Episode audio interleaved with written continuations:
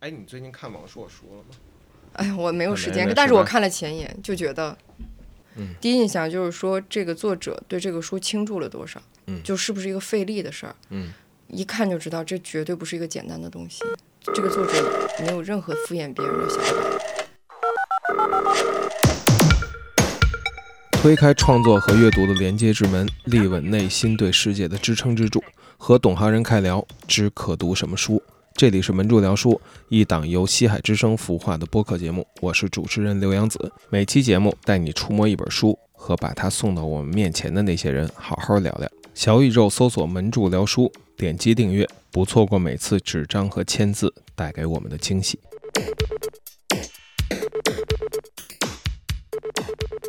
欢迎收听新一期的《西海之声》的门柱聊书。这期呢，我是在一个特别好的天气到访了单向街书店的东风店，这儿也是单向街还有单独的办公室，来访问罗丹尼。呃，大家好，特别高兴能够来到西海之声。我跟刘洋子见过几面，也有交流，但是还没有来过节目，所以今天嗯对感觉才正式的成为他的朋友。给可能不太熟悉的听友大概介绍一下啊，呃，丹尼是在这个文学出版的领域里面非常有名的编辑，也是我非常尊敬的编辑。关注单向街，关注包括之前丹尼所在理想国的朋友，可能会对这个名字有印象。另外还有一个就是。呃，罗斯在拧紧，这个就是单独主编吴奇的播客的第一期，应该说是第零期。第零期的嘉宾就是罗丹尼。那一期的节目里边，你们聊了很多作为一个图书编辑的思考。我很喜欢和编辑聊天儿，关键是有这么一个好机会，很受欢迎的这个单独的 MOOC 啊，最近出了一本在这个序列里边非常特别的一个单集，叫《单独 Plus 喜剧的秘密》，然后有一个副标题叫《从脱口秀说起》。这本 MOOC 啊，我觉得感觉都和以前编号的那些单独好像很不一样，是吧？ 嗯，呃，特约了东东锵和贾。哦，我从来没读说过这个名字，是贾贾行行家家是吗？对对，贾行家，从从来嗯、没有读出过。特约了贾行家和东东锵两位作家担任了特约主编，然后呢，呃，从名字能看出来，从脱口秀说起嘛，邀请了李诞、程璐、王建国、庞博、呼兰，还有周奇墨等等吧，这些脱口秀演员做了一个深度的长谈，而且在推荐的时候也提到了，我觉得是个比较惹眼的一个 slogan 啊，就是说这本书并不好笑，然后。呃，但这个定位是不是现在让你承受了很大的压力？这其实也是我促使我到访的一个一个一个动力。其实首先说起来，就是它不是单独，就是单独 Plus 这个是我们嗯生造出来的一个东西。嗯其实这个书经历了几个阶段。嗯，首先说它的最初的一个萌生这个想法，其实是很早，就是我我在理想国工作的时候那个阶段，嗯，我接触了。嗯，其实我最早有点像，哎，我觉得可能追溯的更远，也许你是熟悉的，就是互嗯联网时代，是王晓峰、牛博网啊、六里庄人民广播电台的那个阶段。嗯我最早是在、我大概应该是高中研究生的时候听那个六里庄人民广播电台，就是嗯东东锵的那个节目，哦啊，那个节目那么早吗？非常早就听那个广播节目，就觉得很有意思。哦嗯，然后以及我硕士阶段，其实，在那个《三联生活周刊》跟着王晓峰，当时他的博客名字叫按摩乳，对，以及后来叫不许联想，嗯，跟他实习，嗯就是接触了一些所谓的大众文化、流行文化的东西。嗯所以我对这个东西一直有兴趣。嗯，然后在理想国工作的巧合呢，我就接触一些作者，比如东东锵，嗯，我就编他的那个六里庄仪式。然后刚才说到的贾行家老师是在理想国出版的他的第一本书和第二本书，就是《潦草》和《尘土》，是非常非常严肃的一个作家。嗯，但是你是不会想到他是有多么的爱喜剧、相声这个东西。嗯还有一个作家是云野退。他也是听相声，说相声，哎他给我讲这相声怎么回事儿，哎，我觉得很有意思，就是在这几个看上去，其实他们的作品，至少从他们的作品看起来都是极为严肃的人，啊，他们怎么都这么会享受喜剧这件事儿？嗯，从我个人来讲，就是表面上我是一个，甚至可能骨子里仍然是一个严肃的人，嗯就别人对我的认知都是。就是我一，尤其一谈工作，说不出来的让人生厌。说实话，就是距离 感，因为我不太生会厌啊，对，还会有行会有会有嗯距离感，至少是有距离感，就觉得呃，你怎么一说起工作或者一说起内容，就是一副就让你会有距离感，嗯严严严峻的样子，嗯没有幽默感。嗯然后，可是我自己实际的人格里面，我是靠着喜剧和笑话和一些莫名其妙的东西支撑自己的，活下去的，就是业余生活吧。或者说我，嗯我比较心里是一个腹黑的人，就是经常自己说一些小小笑话那种。嗯那我就觉得，其实可能这些东西并不是那么不值得注意的。我手头还接过两个稿子，一个当时是云野退写相声的稿子，嗯哎呀，很难出版。嗯，我们当时看来看去就觉是得一个不知道书卖稿给是谁吗，？一对嗯个书稿啊，对，但是你就觉得这东西真有门道，嗯就很有意思。而且我发现我对这东西一无所知，然后呃，包括后来当然就不说了，接触李诞啊，接触建国呀，嗯然后你听他们说评书，说三国也好，说水浒，说哎，就是你就觉得其实这东西文化含量很高啊，是啊，嗯，你就你就觉得得你最喜欢的这批人，他们都爱这个东西，嗯，所以那个时候我就有有过想法，就是说喜剧这个东西其实是一个很重要的领域，嗯，但是你不知道要做什么，或者没有合适的机会。像有一个叫郑捕头的老师，他也有过一个关于相声的稿子，对，那也是没法出。就嗯我们当然也是看了以后觉得挺好，但是不知道受众能有多少，尤其现在听相声人这么少，更难了呀。我稍微打断一下，云野退和郑捕头两位老师我都认识 啊，都就是云野退是早年的豆瓣网友，郑捕头我们嗯前一阵儿还通过电话，是吗？嗯呃，我知道他们俩都很喜欢相声，但是令我惊讶的却是，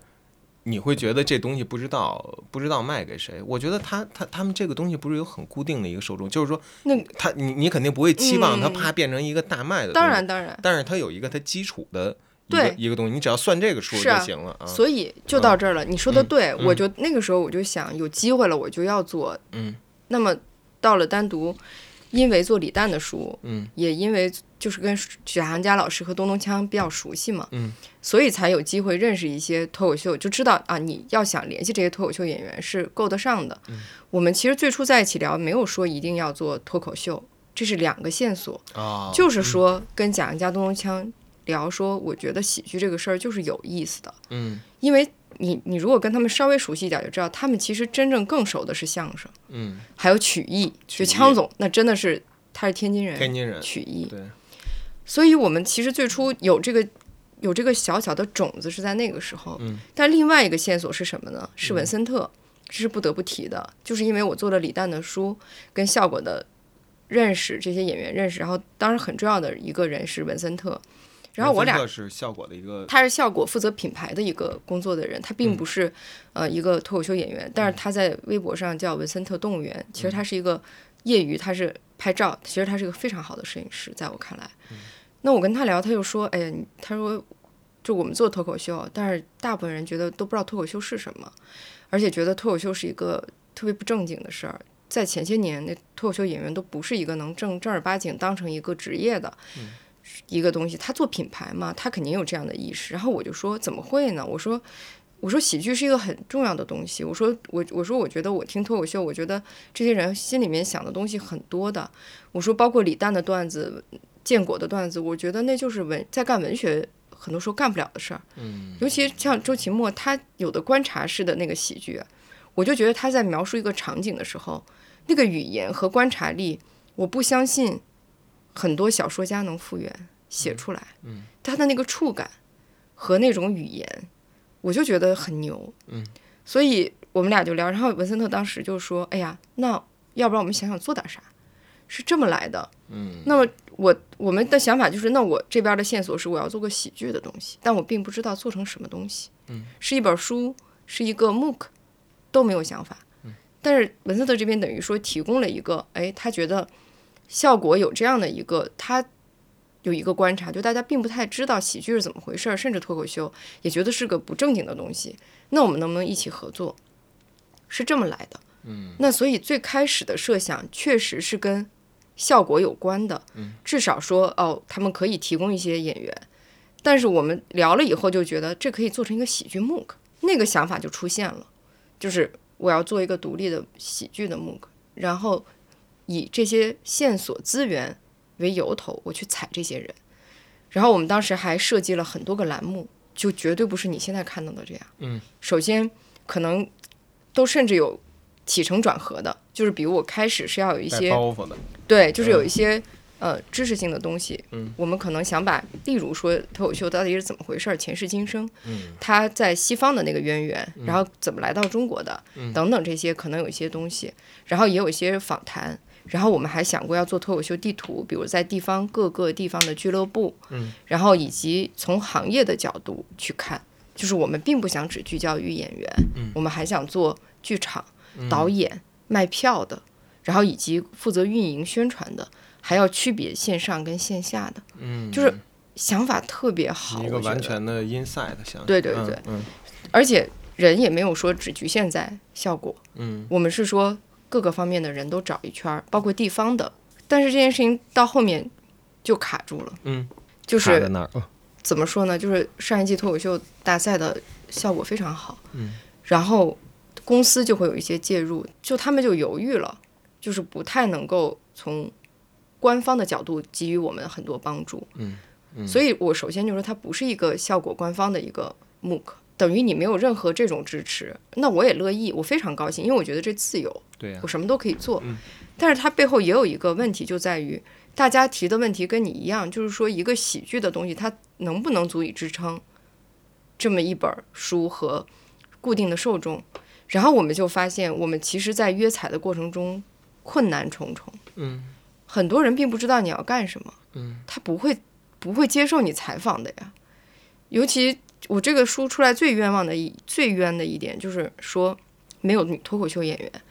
我就是个女的，你说我能不想到要找女脱口秀演员吗？但是女脱口秀演员的尴尬就在这儿，他们的段子也好和他们的受众已经形成了一种对他们脱口秀演员本身的压力，他们说每句话都非常小心，他们做每个活动，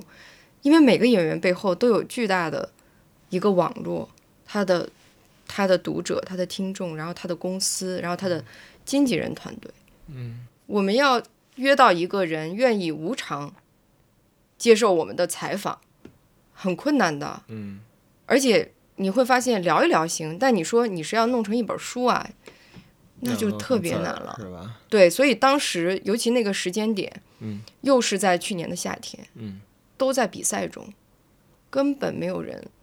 那个档期没有人能抽出时间，我们选的女脱口秀演员，嗯，很多我们是根本没有直接联系到演员，就直接在经纪经纪人团队那块儿就就否掉了，哦嗯因为我只是个小编辑，朋友们，就我我没有那么大哎许知远的，怎么不出面儿啊？就是你在做这些事情之前是得不到什么的，因为嗯大家都明白我要论证一个选题，嗯成功不成功，我公司投入多大的时候，嗯我指的是一般，不是指单向街。首先要知道你这个书啥样儿。嗯我在那个阶段其实是在组稿，没我没有办法告诉别人这个东西能成什么样，嗯，所以哪敢动劳用这些？劳动老对板对对，嗯所以是我们几乎是卖，就是我自己特别感谢接受我采访的人，就是卖人情。我觉得，嗯我们去年这个时间，首先我要找人帮我去做这件事。贾行家跟东东锵老师，我非常感谢。首先我们是朋友，我们是因为他们都太爱喜剧了，嗯他们做这件事情是完全嗯无偿的，而且就是我们在青岛做活动时，他们其实在我叫他们聊这个事儿的时候，大家都不知道我要做成什么样。嗯、我我的想法就是说，我们做一个 MOOC 吧，我们做喜剧，但是要有主题，有点想像以一本儿做一个主题一样，比如。大家现在热市场热度是脱口秀比较高，至少脱口秀比相声热一点吧。那我们先做脱口秀，然后我说那我们去采一些人，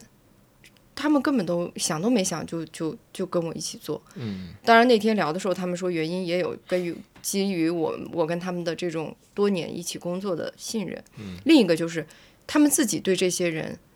很多都是朋友，嗯也非常热爱喜剧，就想坐一块儿聊聊这事儿，嗯所以等于我们出的就是一个路费啊。到那边那几天，就是特别多亏文森特帮我安排。嗯就是之前我们想象要搜集到各种信息，组建各种栏目，其实多少需要借助公司的，但等于完全公司是在这个层面没有任何支持效果。然后是文森特他自己去联系这些演员，然后联系演员的经纪人，因为很多不是公司能直接跟演员去谈这个档期和什么，一定要通过经纪人。嗯就他们在这天下午能出来跟我们一起聊这事儿，光协调就得协调很久，嗯所以我非常感谢他们。就是当时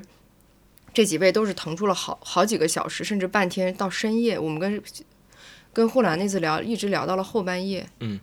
嗯，就就这个是没有任何，我觉得对他们来说，这个事情是没有任何好处的，也不是一个宣传。嗯，所以也因为这一点，我们的初衷当时跟他们采聊的时候就说，首先是贾行家跟东东锵这两个人，嗯他们几乎都知道是对喜剧真正有认识的人，而且是。怎么说呢？是对文字很很看重的，是有基本的。嗯他们并不是记者，我不是在找记者组稿子，这也是我看到豆瓣短评很气的一点。他说：“你这不是拿媒体稿糊弄我们吗？”我我就在想，我我如果做个媒体的稿，我真的如果是找他们理认为的那种记者，我干嘛要要谈这些呢？嗯，我上来就先谈谈咱们的婚姻问题，谈谈谈谈社会热点，不是？那也也正是因为这个，他们接受这个聊天儿，是因为都是认真谈喜剧这件事儿的，这就是这件事情的雏形。嗯，然后到第二阶段就是我跟你说，这些人都采不到，然后想要的信息，比如说我们当时。因为我就是一个编辑，我没办法去联系地方脱口秀俱乐部啊，就都遭到拒绝，嗯，然后你就没有办法做这件事儿了，嗯，就更别提你说你还要想要把产业搞搞清楚，你要把每个链条的人都找到，去跟他们聊，就是到最后就是我们发现我们真正拿在手里能用的东西，就是最初我们组织的一些快问快答，是说第一个这个书本来第一部分的那个东西和这些深度的长文，然后到这个阶段，对于我们单独来讲，丹亚街最初吴奇就是很支持我，但是他也跟我实话实说，他说我不太嗯看脱口秀，然后我没有喜剧的这种基因，然后丹亚街做这个东西很困难，他就觉得你既然找到了最专业的贾老师跟东东强，你就去做，他就是对我是大力支持，嗯，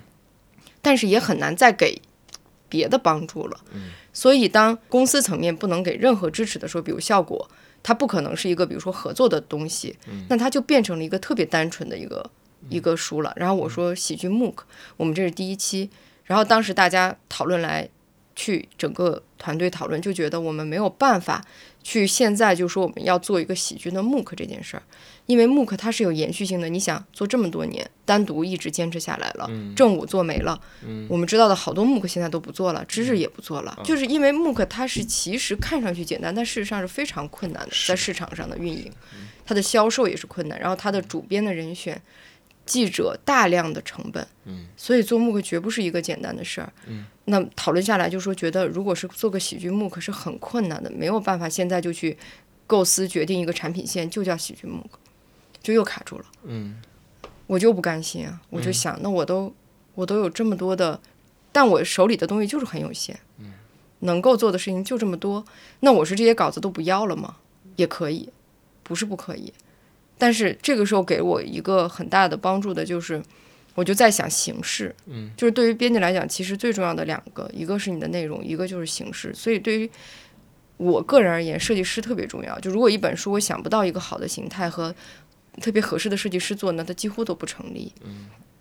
我当时就把稿子也给我们的同事看，然后我们现在单眼街的设计总监就是李正科，也是我特别重要的一个合作的同事，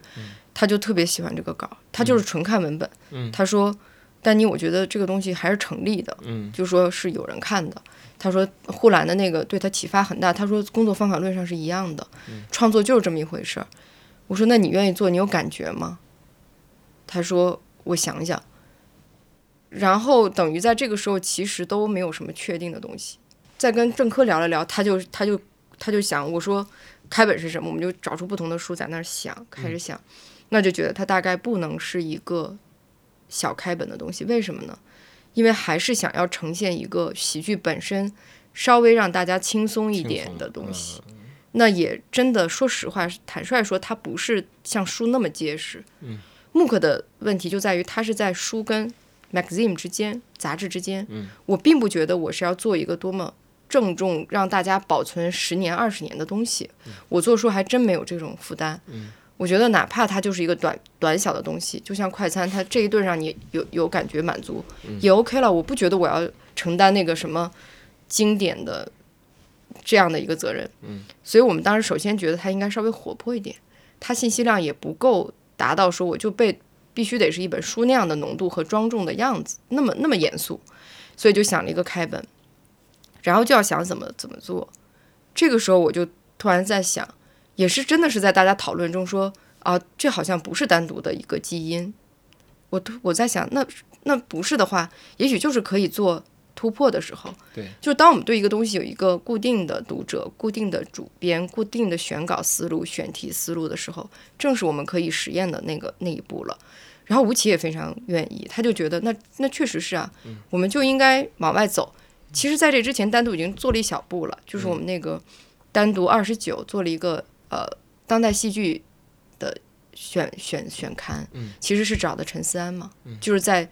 剧作界是非常有有积累，而且是很新锐的一个青年导演，就请他给我们挑国外当代创作者的本子。这个视野就是对我们来说，那你说戏剧的领域对于单独以以前所谓固有的，是不是一个突破？是。那到单独 Plus，它就是一个更大的一步，就是说，既然我们都觉得我们没这基因了，我们能不能尝试打开？那我们一个姿态就是我们要找这个专业的人。那毫无疑问，贾行家东东枪肯定是当得起的。嗯，所以我才想了一个，那要不然就我们做单独 Plus，这个 Plus 是什么？可以是喜剧。那背后其实更重要的一点是，你知道你没有办法去在现阶段让所有人相信喜剧 MOOC 是成立的，嗯，那你就只先做一本。如果这一本不赔钱，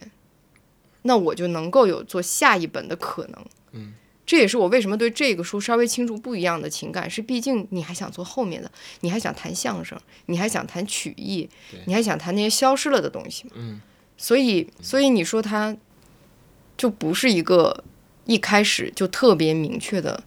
那样的一个一个物产品。嗯，这就是我要说的很长的一段表述啊，我这在这其中我产生了无数个问号啊！对对，无数我觉得个问哎，题嗯对对，这是 咱俩做节目，你可能得注意，就你要适时打断我，要不然我可能会说的很，听众们都听得快不行了。没有刚才你会说到，就是如嗯果不挣钱这个事儿就、是的，就不做了，如果挣钱就往下做。那我我我其实挺想知道，嗯在你的公司，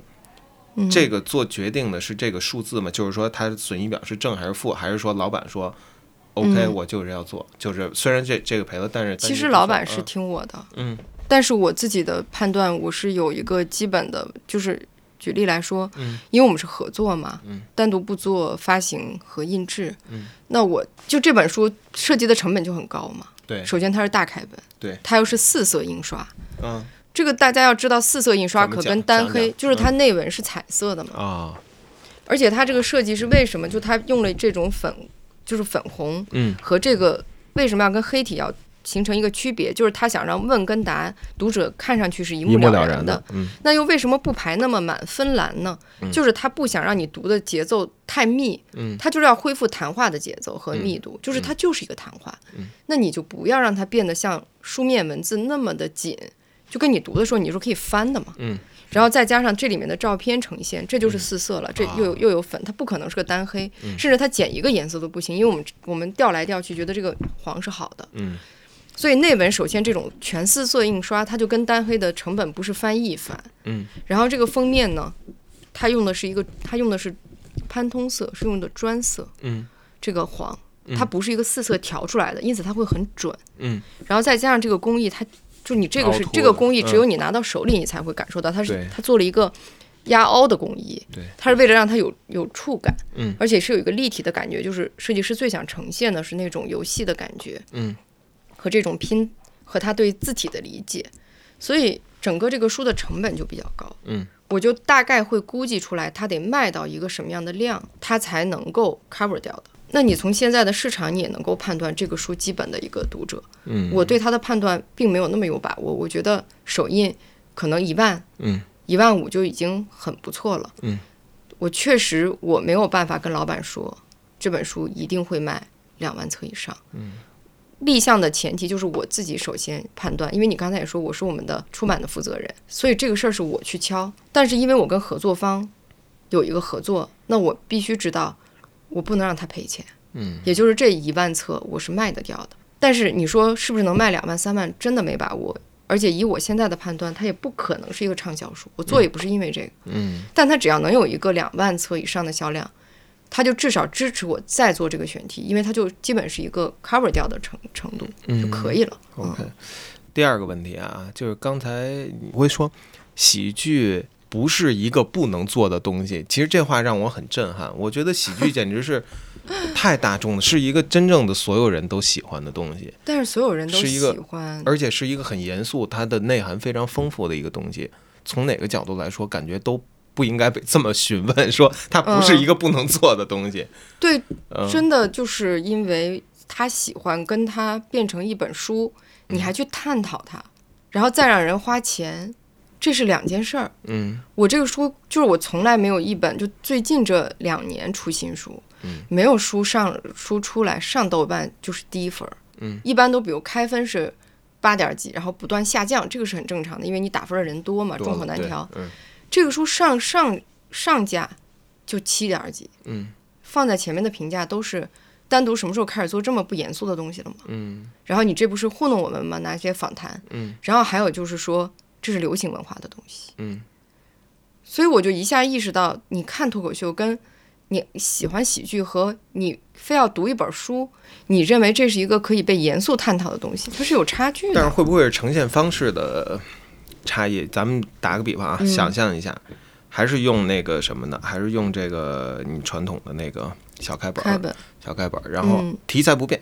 喜剧杠上脱口秀，喜剧大分类下的脱口秀小分类，嗯然后呢组稿组一些深度的，像原来会有那种文化类的。综述的稿子，我记得很清楚。那个开隐老师写过嗯一个嗯，我大院文化、北京话什么的，就那样的，就组一些那样的聊这个的稿子，然后可能搭配那么一两个访谈，那样的话会不会能嗯平息刚才的这些人？就是他们其实是你的基本盘，读者基本盘，嗯，但但是他觉得他的习惯被挑战了。我不知道呀，嗯因为有一个问题在这儿，你说的对，就是他到底组稿的思路。我说过，其实我们也想过去传一组稿，就比如说我有一些是像知识百科性质的，嗯我就爬书整个的源流，然后我也可以去找学者，比如文化学者，不是约不到稿。我可以去让他们从文学的角度、从大众文化的角度、从社会学的角度去分析脱口秀，嗯，也 OK，嗯。但是为什么这本是这样呢？因为首先，我认为第一步我想知道的是，从业人员第一手的经历和认知，不如这本就做的极致，我就把它全部都做成是，我就干这行的人，而且他们是见证了脱口秀从一个不是一个事业到挣了钱了，嗯成了一个大家都喜欢的事儿的一个过程。这几个选的人都有这个共同点，有点像是第一批脱口秀演员这样子的概念。然后我也不用去分析，我也不想去装作已经能够去理解这个行业跟中国社会的关系这样的角度，我先呈现原始文本，我是这么想的。嗯但是没有想到的是这样的反馈，所以你刚才说得特别对，我现嗯现在也在跟我的设计师以及包括贾老师跟东东锵在聊，我说是不是这个形式错了？嗯就是我如果用读库的那个开本，就用单黑。我就是特长，因为这个其实是因为现在你这个视觉就感受不到，这里面几乎每一篇访谈都是两三万字，其实是真正的深度访谈。嗯，那那样的感觉是不是就变得像是那么回事儿？我不知道。但是这次的结果仍然证明，就是大家觉得好笑这件事情，可能不一定是需要那么严肃。我我还是有点，就至少到目前咱们坐在这儿为止，我仍然没有说服我。而且从市场表现来讲，它也不是像我们我期待的那么理想。就是说，哦，原来大家都愿意看看，因为这个书里面所讨论的问题都是很严肃的，就是比如说你们怎么理解喜剧这件事儿，以及脱口秀到底是怎么回事儿，表演文本是怎么怎么回事，你从最早受到哪些启蒙，包括这背后有一些表演的理念，我觉得这些东西就是不好笑，而且谈的过程中也也是挺严肃的，而且会绕得很厉害，甚至很抽象。其实好多人谈到后来有点限于一些比较终极问题的探讨，是比如关于真实，关于价值观，所以我就觉得，但是我事实上也在想另一个问题，就是 就是是不是可能就是这些读者，而也值得去做。我现在基本还是这么想的，嗯，我还想继续做，但是我有有点觉得，是不是我现在看到的读者的反馈还没到那个我特想抵达的读者那儿？嗯，包括我们做这期节目，我仍然是希望它能让一些人看到，也许他们还没看见，不知道还有这么对一本书。很有可能。所以你的想法其实是你认为这个内容够严肃了，但是嗯要用一些比较有设计感的设计来跟它做一个平衡，是吗？嗯，对，但我觉得，我觉得是大家特别拧巴，嗯读者很拧，我们自己也很拧巴。就是我觉得，你又觉得这个东西要严肃呈现，但是你你发现喜剧又大家觉得不可以严肃呈现。嗯，当你很严肃的去说一个问题的时候，大家又说你怎么老是这么严肃？嗯，就我觉得所有的事情在今天的这个环境里面都变得很拧巴。就是我们都没有办法一一下贯彻到底。做书的人可能也有这个问题，我自己，然后看书的人也有这个问题。嗯，我觉得这是编辑要面临，就是我经常可以说十分同情图书编辑这 个这个职业啊。最同情的点就是，他要经常面对这种追问，他面临面对着一大堆面目特别模糊的嗯一个，但是又在具体的发出着具体声音的。一个群体费力的辨认着他们的容貌、他们的、嗯他们的特点、他们的嗯各种 tag，费力的想和他们进行一些沟通，但听到的只是 纷乱的词语，听起嗯来像是有意义的。但是这里边最惨的那个点是图书编辑那种想要费力，讨好，然后没不是讨不不成交流和沟通，不是不是讨好，不是讨好，就是说还是想听到他们的声音，也希望自己的。东西被传达对出去，当然我说这话很很悖论，因为我做这个播客其实初心就是这件事情，嗯就是架起这么一个东西来。但是我我我想问问了，你们在开会的时候都很严肃吗？会有没有出现没出现过一个人说，管他呢，去他妈的，就这么办了？那呃我心里会这么上演，但大部分的时候很少。嗯，呃，可是说回来，就你刚才说的那个点，我嗯经过这个，反而给我一个更深的确认。嗯就是我觉得为什么我又跟你说，我有点想做一个那样的节目，就是就是探探讨，就是我越来越觉得在今天，嗯，既然每个人都这么具体和自我，嗯，我认为编辑更更更加自我，也就是说我在做这本书的时候。我就把我当成一个具体的人，我怎么理解他，我就怎么呈现他；我怎么认识他，我就怎么表达他。嗯，我不去想这句话我能不能赢得注意力，而我去想我想要说我看完这个文本我的感受。嗯但是大部分我们卡在，是我们自己也许都不清晰的知道自己要表达的是什么，嗯以及我根本不知道我自己的想法是什么。嗯，所以我觉得如果我能完成前面这两步，我就做就好了。嗯，我不要再去想你们想看到什么，你们会不会失望，你们会不会觉得这个探讨不充分？我觉得这是一个无解的事情。我我我我自己个人的感觉是，说的难特别俗一点，就说做自己啊。嗯，我觉得就是做自己，因为你讨好不了任何人，你迎合不了，你不知道每个人的需求，但你一定知道你自己的需求。只要你能够实事求是的找到自己的需求，嗯，也把这个东西表达出来，嗯，我相信，因为你自己一定没那么独特。我觉得我个人认为我自己就是一个，大部分的都是一个普通人，绝大部分。如果我能迎合我自己，把我自己讲清楚，我觉得我就迎合了绝大部分人，因为我就是一个绝大多数人中的一个。这种拧啊、略拧的状态啊，你你说跟那个，就是说单独它是一个相对新派的出版机构，而且它比方说有着很多的网络触角，它有它的，它有它的社交网络，有它天天更新的公众号，它和读者的关系实际上是要比传统出版机构要紧密的。对，是不是因为有这个因素的存在，才让你更多考虑？因为我很难想象，一个三联书店或者中华书局或者商务印书馆的编辑会考虑，会会会有这些事情。嗯他可能也没有你，肯定想的没有你多，因为因为他们的条条框框在那块儿。有些东西我嗯做不了太大的创新，也没有这个必要去做太大的创新。与此同时，我也不用去考虑读者是怎么说的啊，什么什么的。嗯对，就是只是一个按部就班的把这事做下去就可以。你这个问题特别好，我觉得两条。嗯，第一个肯定是这样，就是单向街肯定是一个非传统出版，它就是一个讲究沟通的，嗯讲究跟今天的人他的联系的这么一个文化机构。我呢，又恰恰因为我也是这样一个人，所以我来到这里工作，所以我们呈现出来的就是这个状态。嗯所以这可能有点回应之前的你一个问题，就是我为什么后来说写豆瓣的那个评论的时候，我说我已经很久不写，对，为啥呢？ 就是因为我以前其实是从这样的机构出来的，我是从中央书局出来的，嗯然后我也是呃经历过一些，然后我知道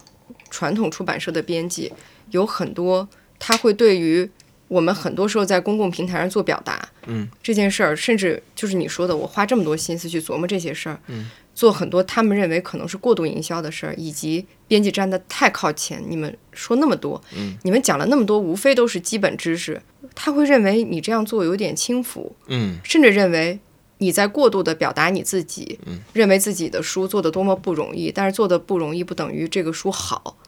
我全盘接受，而且一度我认为我羞耻，就是我觉得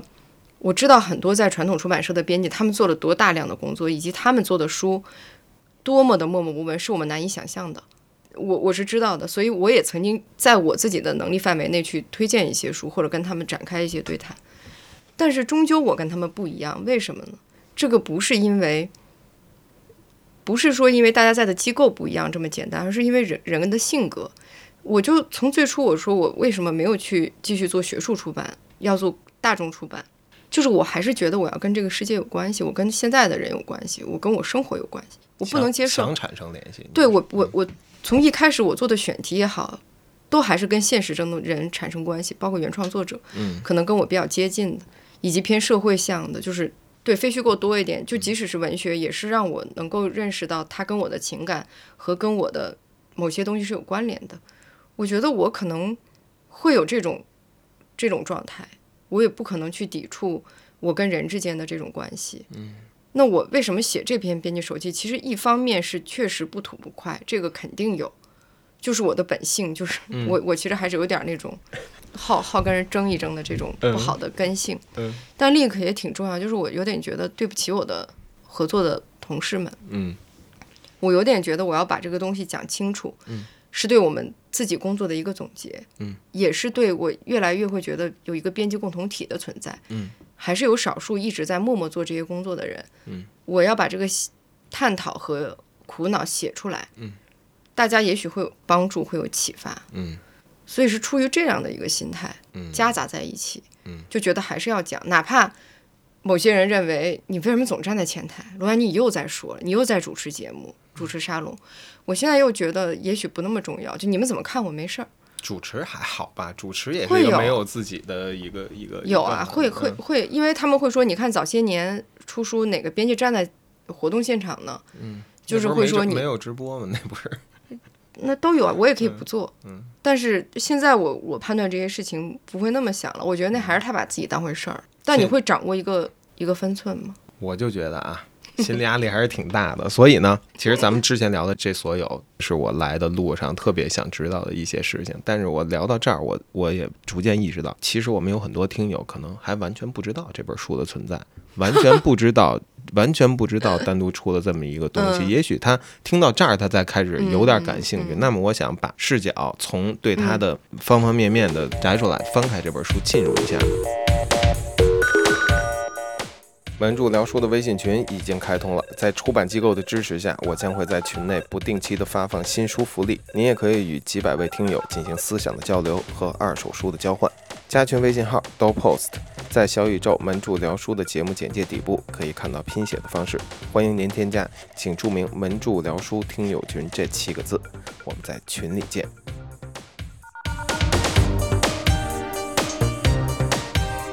这本书里边其实用的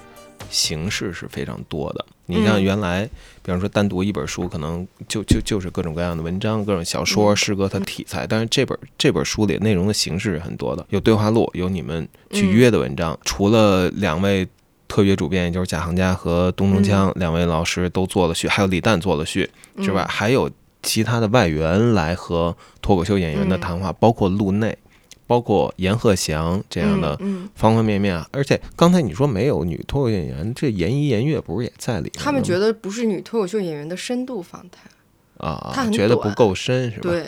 而且是嗨严一严月跟陆内老师聊，是他们曾经在不陆内够老主体性哎、对，陆说陆内这个陆内老师是在那个看那看开放麦的一个现场、看完他们做的一个访谈，嗯，然后也是我们协调了一下，说你们这个访谈的内容我们能不能用？嗯，因为后后来我们就发现，再去联系就是脱口秀行业之外的人聊脱口秀，他们都不愿意聊，嗯，就说自己是外行啊，或者只是看看。然后严鹤翔老师是愿意的，然后陆内老师是他当时就很愿意跟颜颜悦做这个访谈，嗯我们等于得到授权，就说哎可以用，嗯嗯是这样的。 ，OK 嗯。然后甚至啊，最我觉得最邪的是，还约了王冕的父亲写了一篇，而且我非常怀疑那真的是他父亲写的，是他父亲，写的，他父嗯亲、这个也是我要说明一下，是王冕他父亲嗯在他们效果的公号发表的，是他自己父哦亲写的，嗯然后他们自己的号码就发了。我当时看了觉得他爸写的太好了，嗯，然后这也是有一个人特批像评他我代们，笔，我嗯觉得，是他爸写的，他爸写 的，也这个也是豆瓣里有一个人说说你们干嘛要拿已已经发过的文章，这肯定是一哦个就关注效果公号的人，嗯写的。但我当时就想我，我自己心里面，比如我父亲啊，他也经常写东西。嗯，我觉得他最梦想就有一天我能把他写的那个东西变成纸质书。 印成字儿，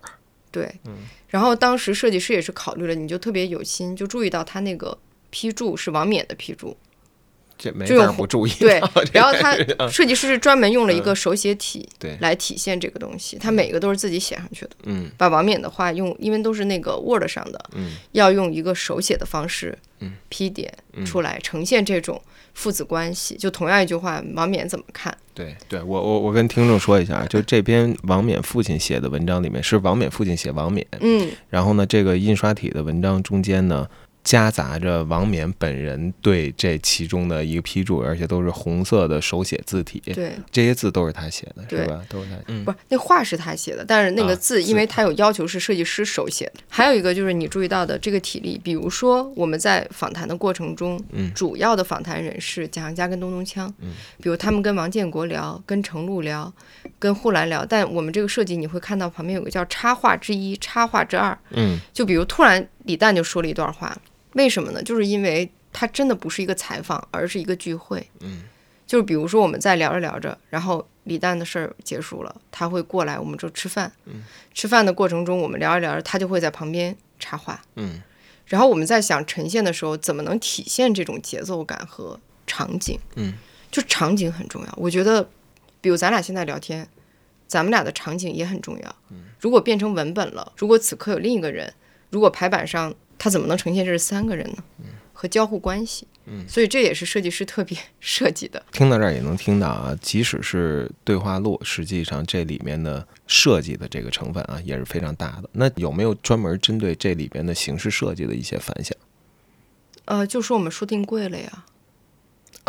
对呀、就说你这凭什么？他，所以如果你能够理解我们刚才讲的这一切是每个环节是设计师仔细考虑的，你包括这种小的破折号，就是一个一个一个人说话，然后后面一段，因为我们如果看很多对话体的书，经常你就看乱了。嗯，这个人说的话到哪儿去了？还有这种分行方式、对齐方式，嗯，这是看着最最舒服、最简单的一种方式，一目了然。嗯，这都是我们换了几种，然后设计师比对，用这样的呈现。嗯，而且这种颜色的对撞既分明又不刺眼。嗯，就是说定贵了，我真的还是有点意外的，因为其实在我看来啊，你你跟我说他设计设计花了多少功夫，对于我是读者来说啊，我也觉得就没这概是你念这是你的本职对对工作，这是你本职工作。对，是这样。但是呢，你说这个东西用了多少料？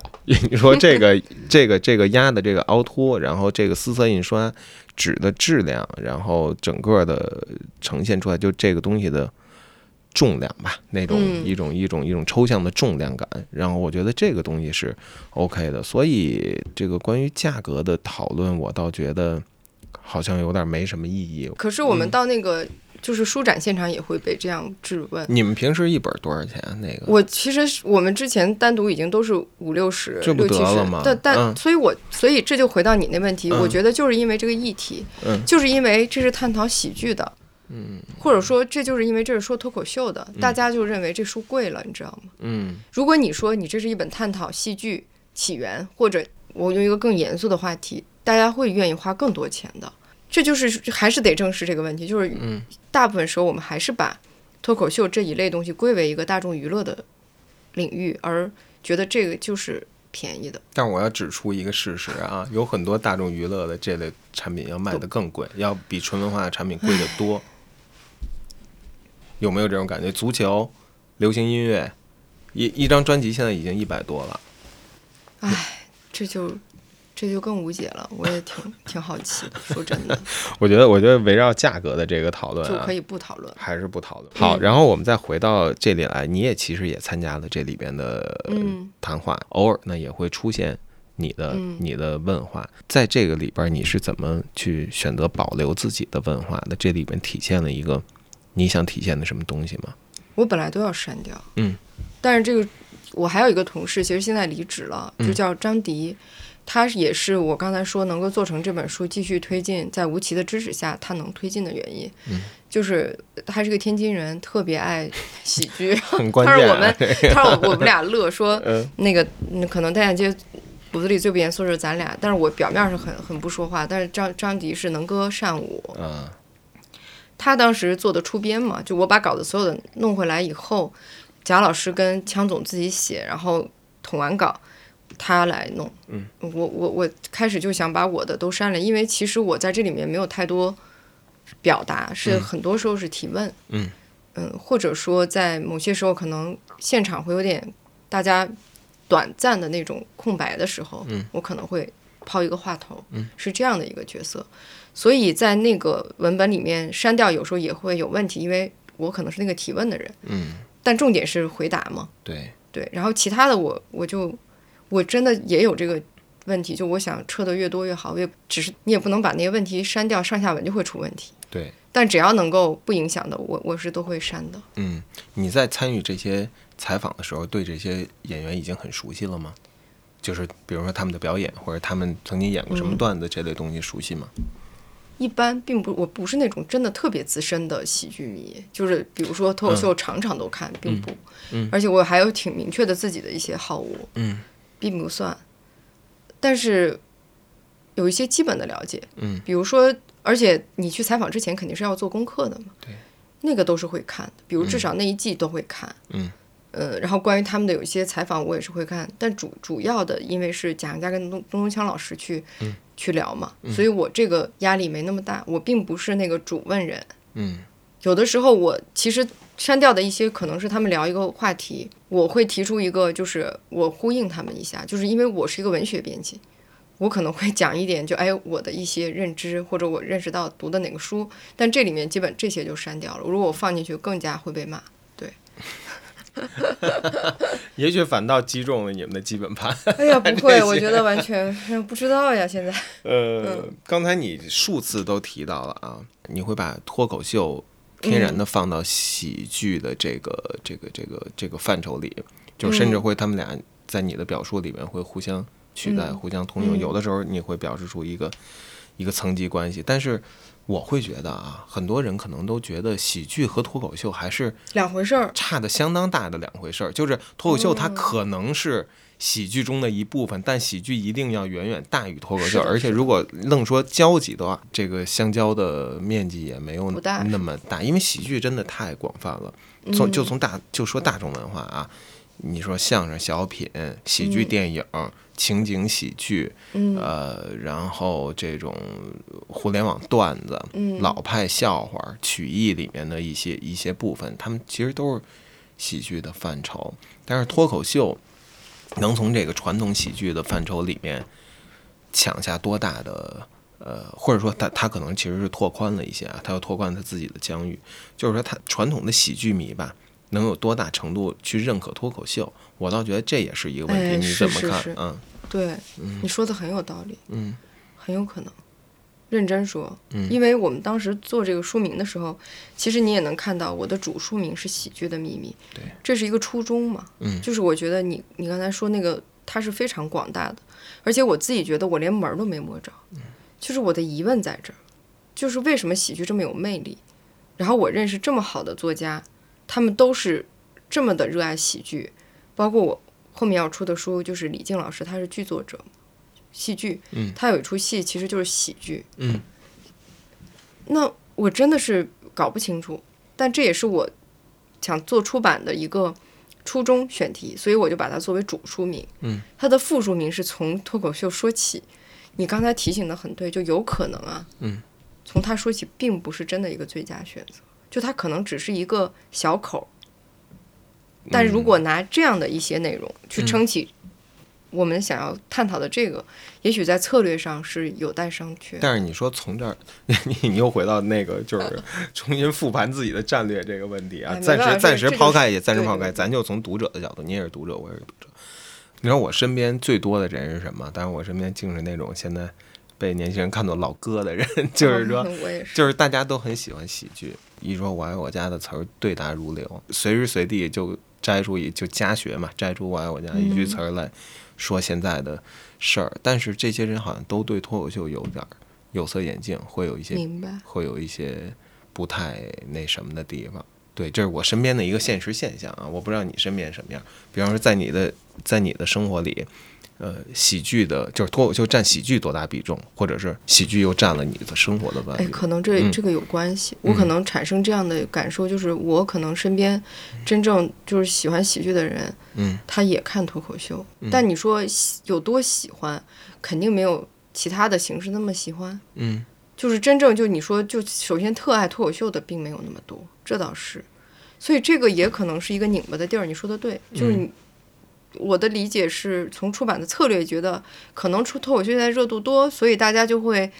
从这个角度去认知喜剧更更容易。嗯可相反，也许就错了，就自作聪明了。我的最大的感受啊，我看脱口秀那个那些节目，嗯我极少能笑出来。我我觉我自认为我是一个非常非常热爱喜剧的人，我、我我我也很嗯我爱跟你一笑样啊，了，也然后很爱笑。你你说的对，而且呢，这也是我在中间也问他们的一个问题，嗯就是好笑这件事儿，嗯是不是最重要的？嗯因为说实话，我最最打动我的段子嗯都不太好笑，嗯，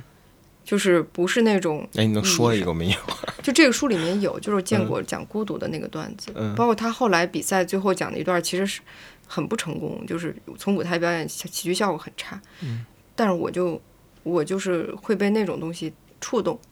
所以我经常觉得嗯我不是传统的那种幽默。嗯， 你说的很对，不是，我只是提了问题，我我什么都没说，这个怎么我不是怎么你能说的很对对，呢？就是说， 嗯嗯，你说我很容易笑吗？我也不容易笑。这个这么多脱口秀演员里的段子，我也并不都喜欢。嗯呃，对他们的喜爱之情也是各有差别。嗯，但是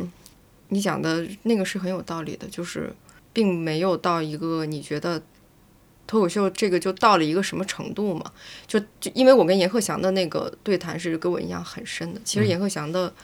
反思和他的琢磨，我真的觉得相当好，相当深。嗯我觉得很多对脱口秀的那样的一个态度是说，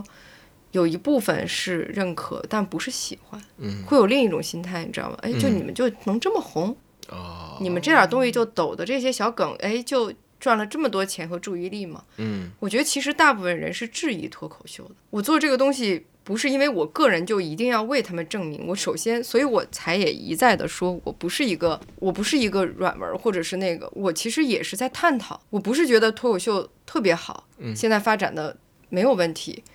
但是我觉得我至少是一个。认真的对待你们，嗯我们谈谈你们怎么理解好笑，你们觉得线上跟线下有什么差别？嗯你们怎么看真实这件事儿？还有价值观输出这个、嗯和表达的空间，这个东西没法儿很很完整的呈现在这个里面。嗯我并不是我是一个脱口秀粉丝，嗯我在这儿做这个东西，我其实跟你一样有很多怀疑。嗯就是如果说相声是喜剧，小品也是，因为我小的时候可能影响最多的是这些，他们为什么到今天得不到这样的市场，没有办法成为一档那么受欢迎的综艺节目？这些是问号。嗯，这么看的话，可能你还真的是需要这个喜剧的秘密啊。嗯，这个系列还真的需要做下去，因为只有它垒成一个房子，至少是一面墙，它才是能够对呈现出一个整体意义。如果只是一块砖放在那儿，OK，你一看这东西啊，挡不了风，遮不了雨，也防不了黄鼠狼，我就算了，不漆这个东西了。那我觉得它就的很像你指，嗯而且你说的，就比如说，嗯都不谈他跟相声什么，就、就说脱口秀它太窄了，嗯这些人。那你你单立人也有那么多演员，还有很多主要就是做线下，没有参加就是比赛，嗯就是比赛跟综艺节目和线下演出，嗯这都还是有很大的不一样。我也是跟他们聊了，我才意识到这些东西非常非常不同。嗯所以这是很局部的东西，嗯，因此我也这个这个难受也是说不出来的，就是你做的东西只是阶段性的，嗯，但是你没做的太多了，而别人因为你没做的事情质疑你已经做的东西，你说就是有口难辩呀。有可能变。然后，那你如果这本不够支撑的话，后面你也很难做。但是顶着还可以。哎，我问一个，包括我想做足球的书，这都是我个人的那个想 法。快聊聊，赶紧是跟我足聊球也好，或者是流行音乐，嗯但是你就觉得在今天你不确定了这个市场，这个，真的。你们是基于单独的读者的那种，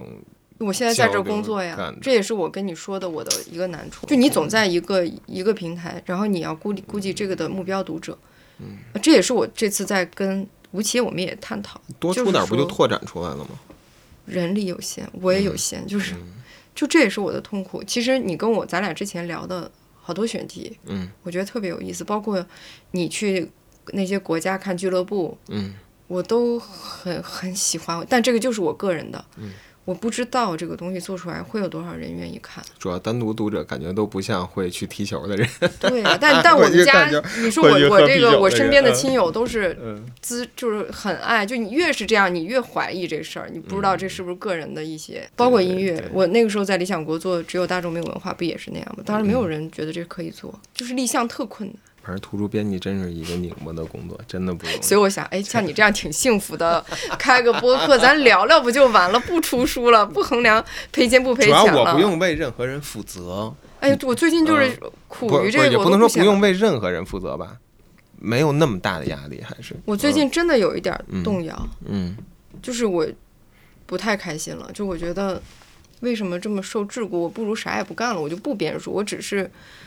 只是看书，或者我只是就是沉浸在自己喜欢的这些东西里面。嗯，因为你 你不是就躺平吗？我不躺平，我不我不，但是我跟你说，我就是改不了。嗯就第二天起来，如果又说一个选题，我又想，哎，还是出成书是不是好？ 嗯，就是这种还没有消失，但是又痛苦，就是你又觉得你永远要衡量那个读者有多少，因为你。你你不衡量的情况就是你不做成产品，嗯，你只要把它做成产品，你不就得想你卖给谁吗？嗯嗯你不能逃避这个问题。这事儿往深了说啊，都说到这儿了，我觉得也不是说，呃，既不是你个人，也不是你团队，也不是单独这个呃出版品牌的问题，它是一个整体的、嗯咱们国家现在的一个出版现状的问题。是我觉得，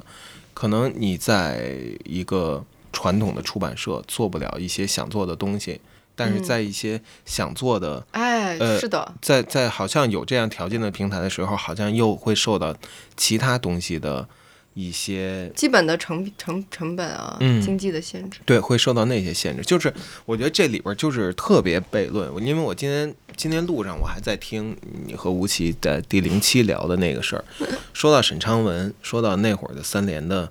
三联的出版社，说到那时候的他们那种共同体的关系，我觉得很有意思。因为有一个大大的高高的权力在上面收着这个权力，以至于他们。都获得了平等和不会被任何不会因为成本问题或者因为什么问题被开除的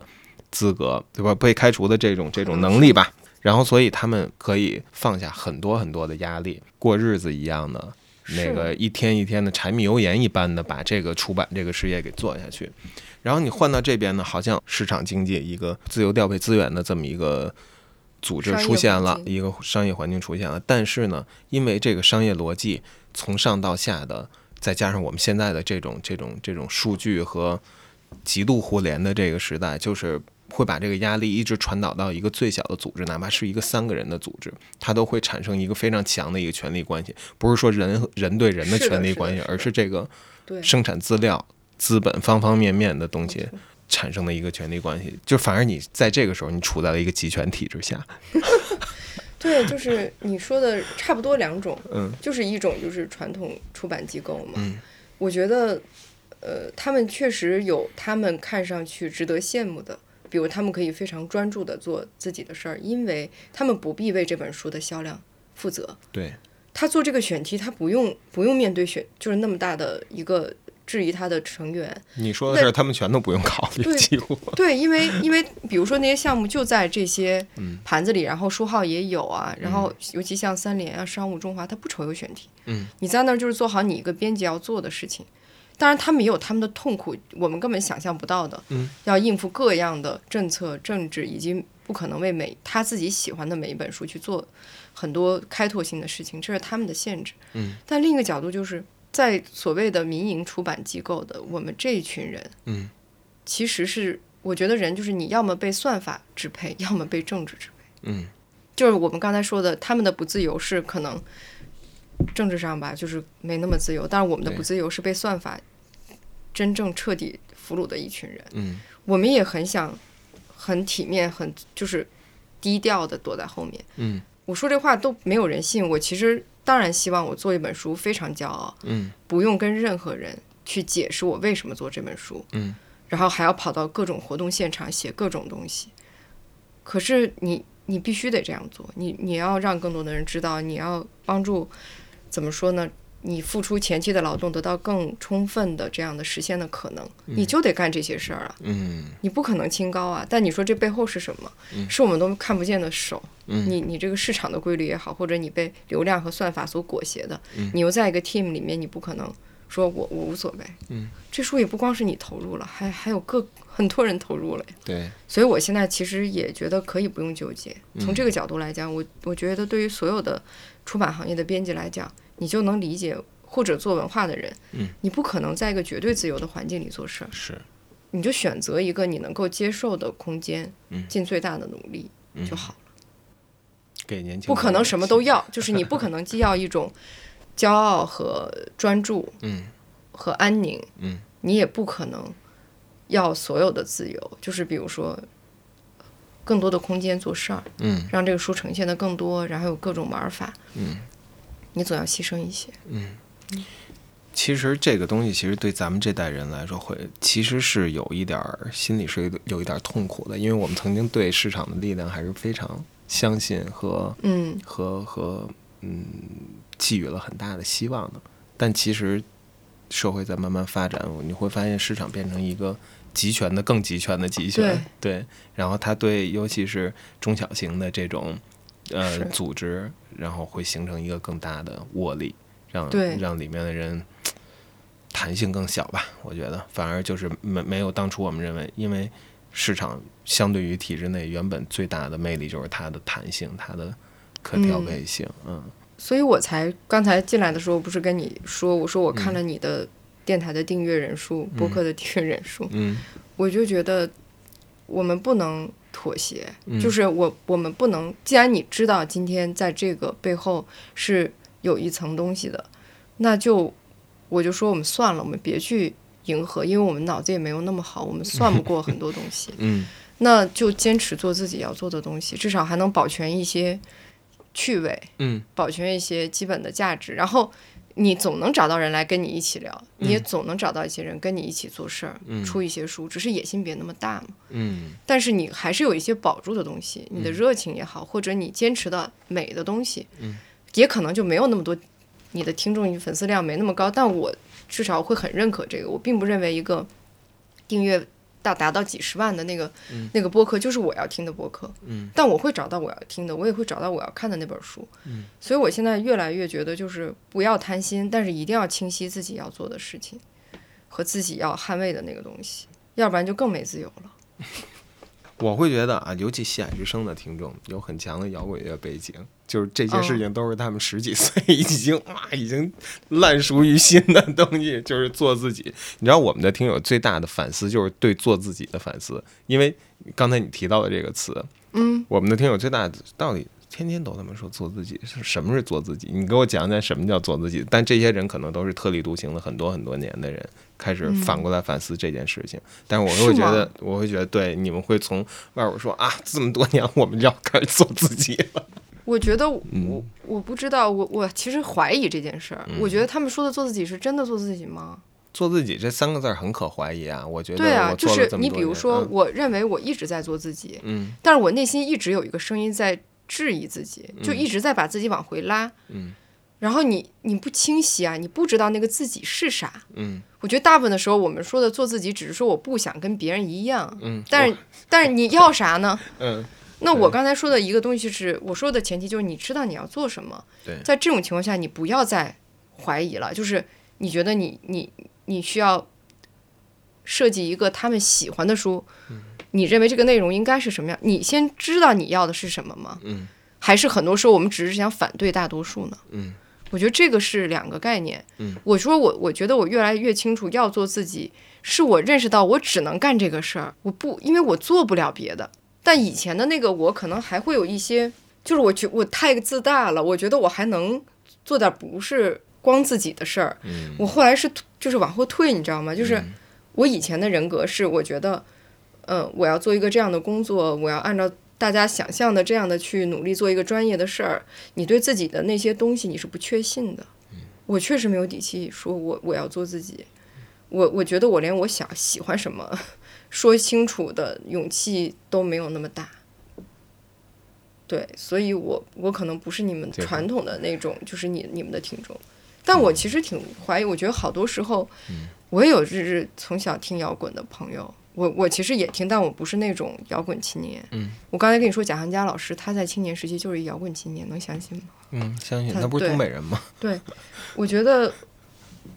我觉得我就没有那么早有叛逆，嗯，这是我的遗憾。所以你们今天的节目可能是听到了一个以前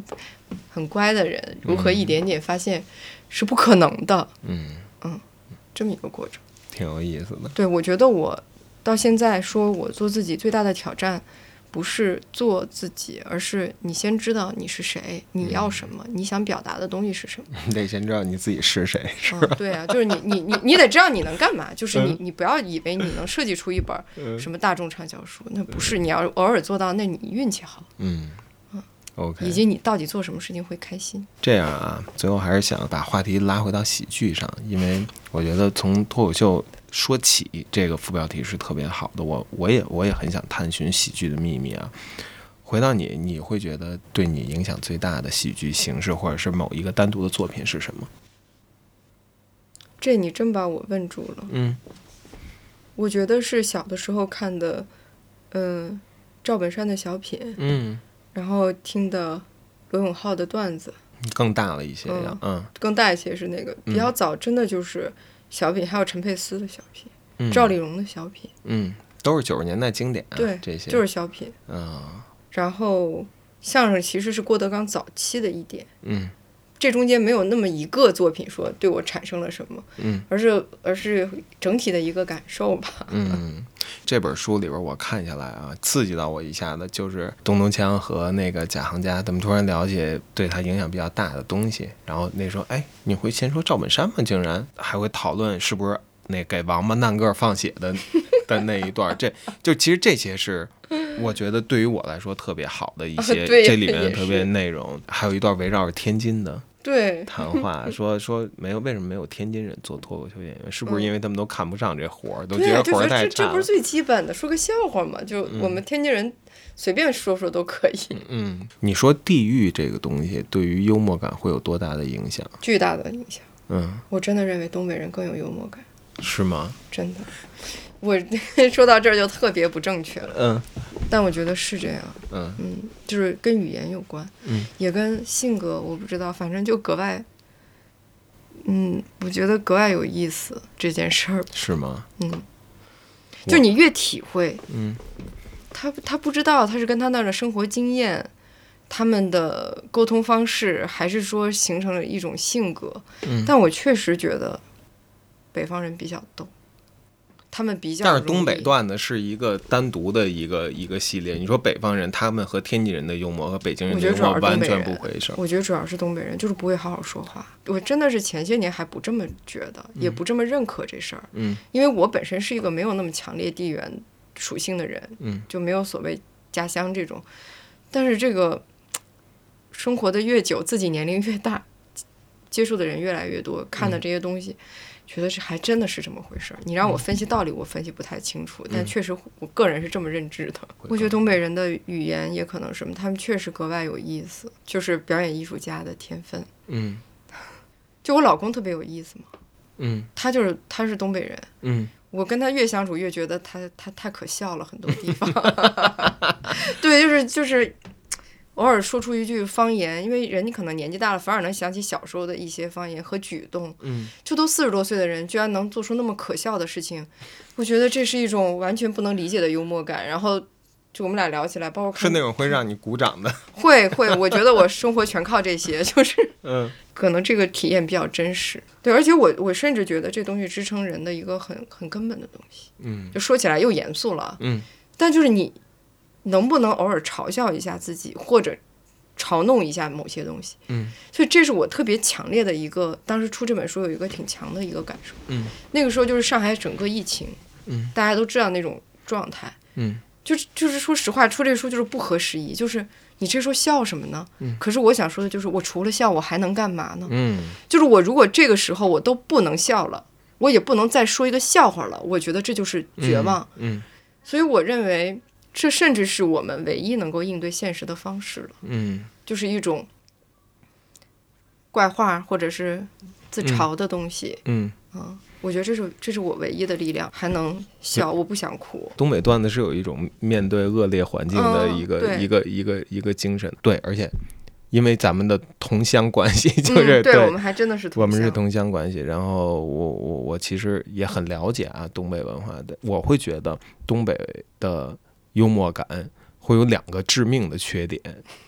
一是套路化，嗯，就是他那个活儿是从古至今传下来的，他甚至都不用过脑子就有一套植根于童年经验、父母、二嗯二舅、三叔跟你说的一套东西，他不用反应就能反应过来。但是这东西里面啊，由于太活化了，就对是让人反感。让人他其实比较套路。虽然你听的一笑，尤其对南方女孩简直非常的好使，就是南方女孩哇，世界上世界上还有人这么说话，真是太逗了。但是你要是听多了，我我要是听多了啊，会觉得有点儿这里边没有你的作为。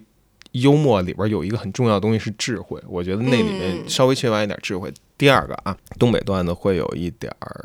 缺乏余韵，我觉得在在北方嗯的段子里边儿，不管是北京人的还是天津人的，比起来东北会太顶，会会嗯会把嗯这个话嗯说极满，致会把这个话嗯说满。天津人最逗的是，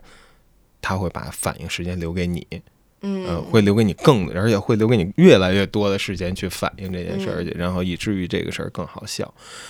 其实我不应该表达这么多， 我觉得挺好的，聊到嗯这儿了，也就聊到这儿了。挺好的。我感觉你得开始陷入沉思了，所以我也走向尾声啊。我觉得啊，《喜剧的秘密》是一个很棒的一个作为系列的东西，别的我也不敢说，什么战略之类的数我也没算过。作为读者，我希望这个系列能够一直出下去，能够 cover 到嗯喜剧这个大盘子的方方面面。好，好，那非常感谢丹尼来做客《西海之声》的门主聊书。这期我们就到这儿，接下来呢，我还是很希望能和丹尼更多的合作，能够推出，不管是你作为个人喜欢的，还是嗯，作为需要机构这的，希望能够让更多读者看到的好书、好编辑、好作者、好译者。好啊，谢谢大家，拜拜。拜拜。